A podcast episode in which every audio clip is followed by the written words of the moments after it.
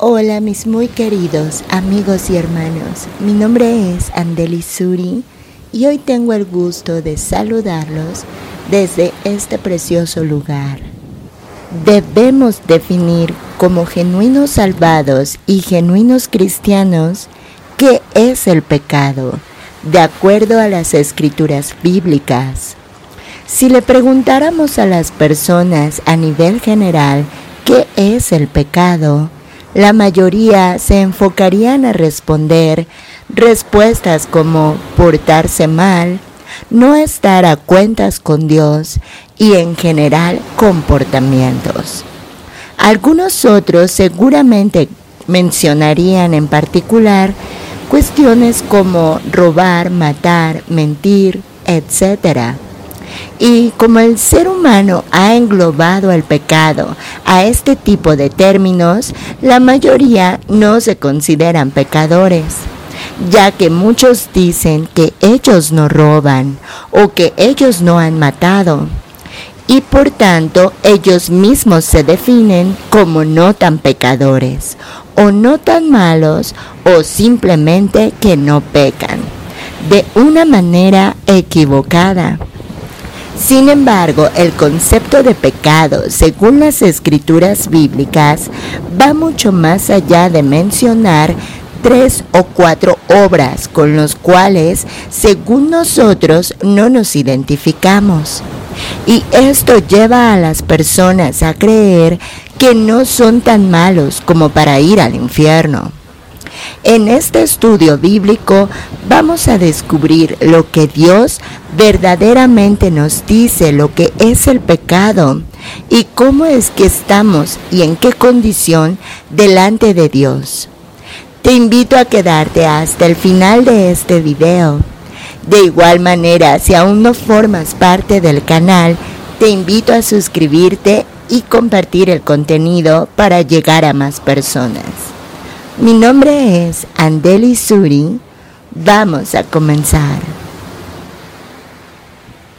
En la cultura actual de este mundo se relativiza la palabra de Dios y cada persona define el pecado de acuerdo a sus propias concupiscencias. Pero si verdaderamente queremos definir el concepto de pecado, ¿qué mejor que escudriñar las escrituras bíblicas? Y que sea la palabra de Dios quien nos diga correctamente lo que significa el pecado. En las escrituras bíblicas encontramos un versículo que define exactamente lo que es el pecado.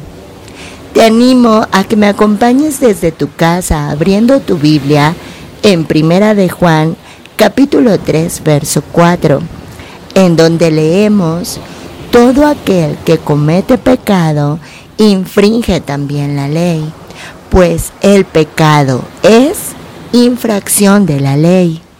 Y en la versión purificada 1602 leemos que nos dice, cualquiera que hace pecado traspasa también la ley, pues el pecado es transgresión de la ley. Y la pregunta siguiente sería, ¿Qué es la ley? La ley la encontramos en el Antiguo Testamento, que es la instrucción, la enseñanza y la dirección correcta que Dios da al ser humano para ser santo. De igual manera, el apóstol Pablo nos da una enseñanza en el libro de Romanos a partir del verso 9 en el capítulo 3 donde encontramos no hay justo, y nos dice que tanto judíos como gentiles, es decir, toda la humanidad, estamos bajo pecado. Nos dice el apóstol Pablo que no hay justo ni aun uno. Es decir, que todos pecamos. Y de igual manera toca el tema de la ley, resaltando que todo lo que la ley dice, lo dice a los que están bajo la ley, para que toda boca se cierre y todo el mundo quede bajo el juicio de Dios. Por esta razón es que si tú hoy estás dependiendo de tus propias obras, creyendo como estos que mencionábamos al principio, que piensan que no pecan tanto o que ellos pueden guardar la ley, aquí nos dice que están bajo el juicio de Dios, ya que por las obras de la ley ningún ser humano será justificado delante de él. ¿Delante de quién? Delante de Dios. Porque por medio de la ley es el conocimiento del pecado. Esto nos enseña que la ley ciertamente es la instrucción, la dirección y la enseñanza de Dios, la cual deberíamos de cumplir. Pero en esta enseñanza, justamente el apóstol Pablo nos dice que es imposible cumplirla, ya que no hay uno justo. Y el único justo y el único santo que pudo cumplir la ley fue Jesucristo.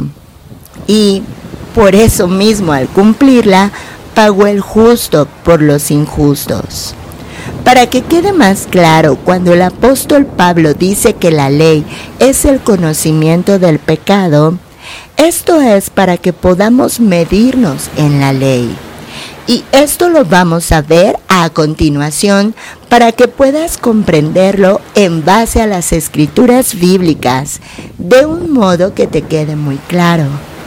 Cuando leemos la ley, que vendrían siendo los diez mandamientos que Dios le dio a Moisés, y leemos cada uno de ellos, nos daremos cuenta que si somos honestos y verdaderamente transparentes, es imposible que hasta hoy hayamos cumplido los diez mandamientos.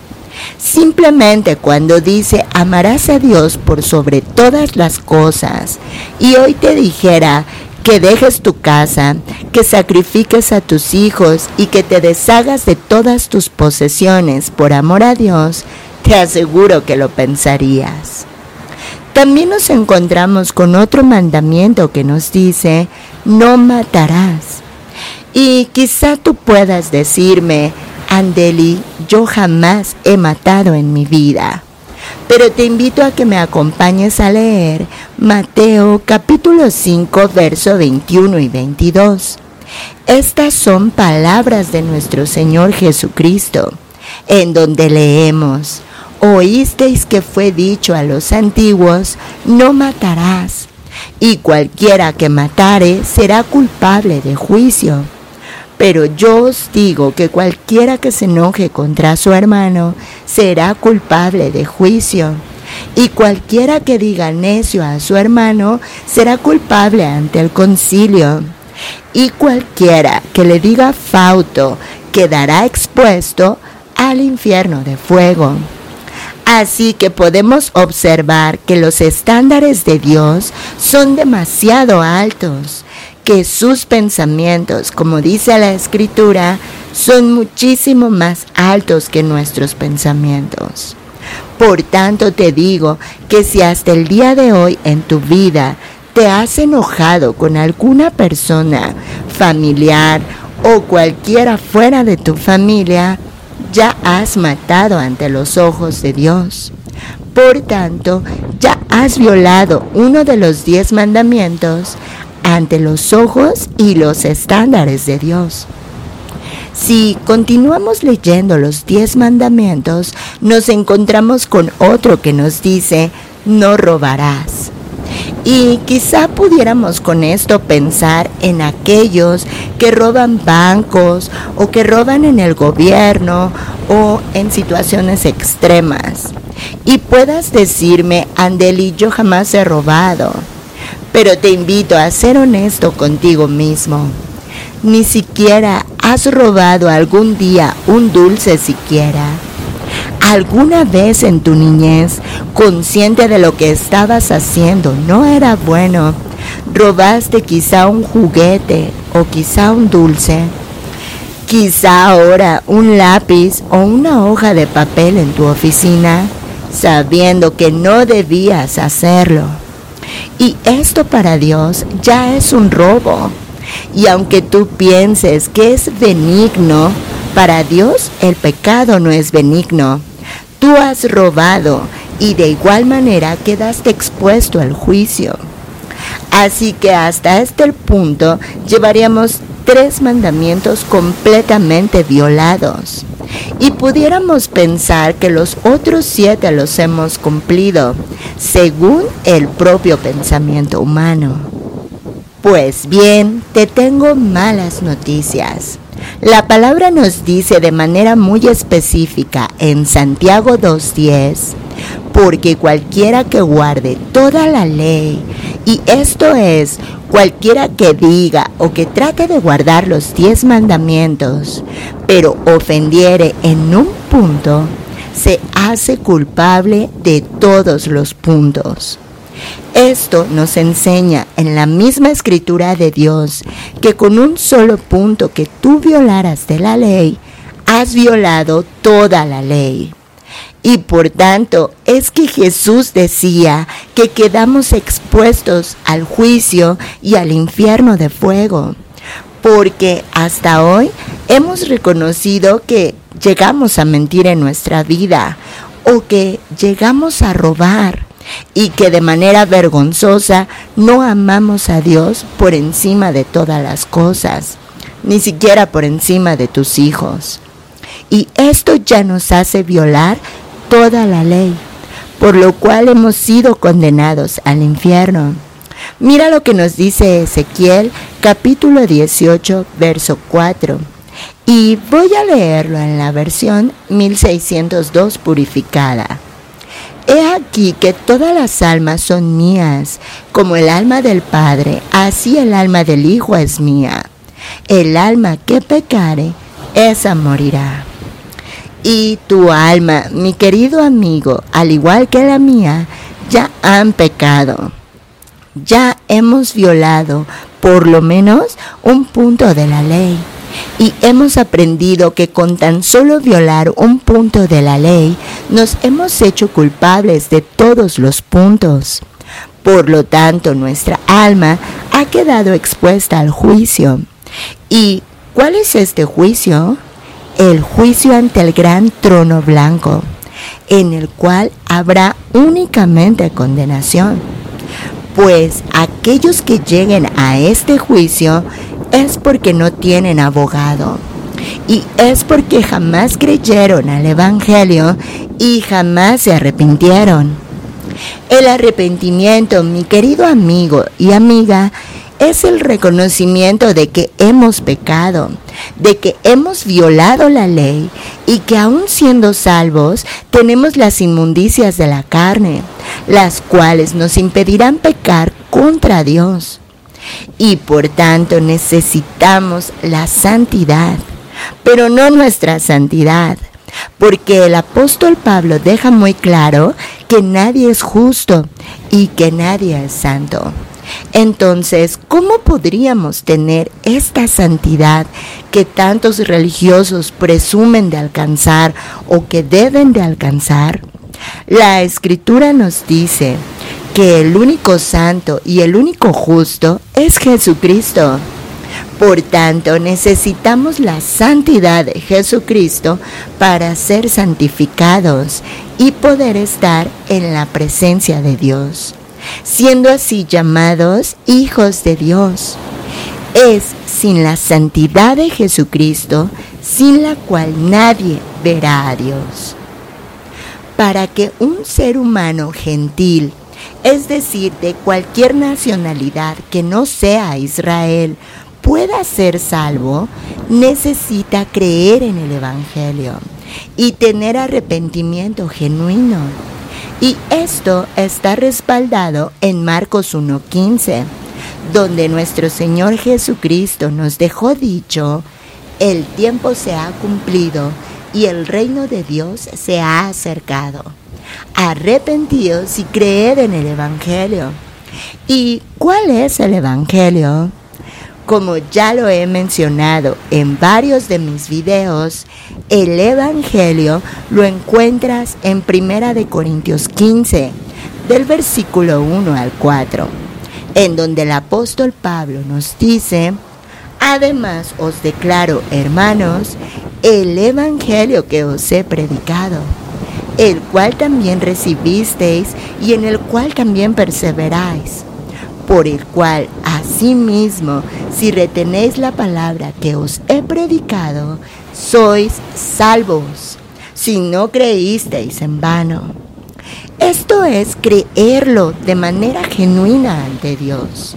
Y nos dice, porque primeramente os he enseñado lo que asimismo recibí, que Cristo murió por nuestros pecados conforme a las escrituras y que fue sepultado y que resucitó al tercer día conforme a las escrituras. Así que si hoy tú te has reconocido como pecador, como aquel que ha transgredido la ley de Dios y ha quedado expuesto al juicio y a la muerte de su alma en el infierno de fuego, como nos señala la escritura, debes creer esto, que Cristo murió por tus pecados pagándolos todos, el justo por el, el justo por los injustos, para que no tengas que pagarlos tú en el infierno. Esto es, mi querido amigo y amiga, creer en el Evangelio como lo demandó Jesús en Marcos 1.15. Y el arrepentimiento genuino es tan fácil y tan difícil a su vez para los seres humanos porque es reconocerse como ese pecador que transgrede día a día la ley de Dios. Porque aún aquellos que se dicen cristianos, muchos de ellos creen erróneamente que ya no pecan y siguen falsas enseñanzas y doctrinas de demonios que les dicen que por haber recibido al Espíritu Santo ellos ya no pueden pecar. Esto está completamente errado y refutado por la misma escritura. Mira lo que nos dice el apóstol Juan en Primera de Juan, capítulo 1, verso 8. Si decimos que no tenemos pecado, nos engañamos a nosotros mismos y la verdad no está en nosotros. Del mismo modo, el apóstol Pedro nos deja escrito en Primera de Pedro, capítulo 3, verso 21, el bautismo que corresponde a esto ahora nos salva. Esto es el sello del Espíritu Santo cuando hemos creído en el Evangelio y nos hemos arrepentido genuinamente.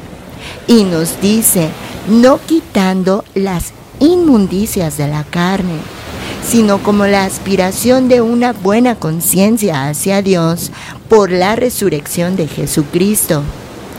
Esto nos indica que aun sabiendo que hemos sido salvos, porque Jesucristo pagó nuestros pecados, del mismo modo sabemos y reconocemos que no podemos dejar de pecar, porque nuestra carne en nuestra carne está la ley del pecado, o las inmundicias de la carne, como las llama el apóstol Pedro. Sin embargo, esto no nos da una licencia para pecar. Esto no nos da el poder de pecar deliberadamente contra Dios, sino esforzarnos claramente en no pecar contra Dios y reconociendo que en un 100% jamás podremos hacerlo. Mis muy queridos amigos y hermanos, me despido por este momento y te doy muchas gracias por compartir este video y este hermoso lugar y dejarme tu comentario al respecto de esta enseñanza. Te invito también a suscribirte si aún no formas parte de este canal y edificarte y edificar a otros con los videos del contenido. Mi nombre es Andeli Suri y nos vemos en el próximo video.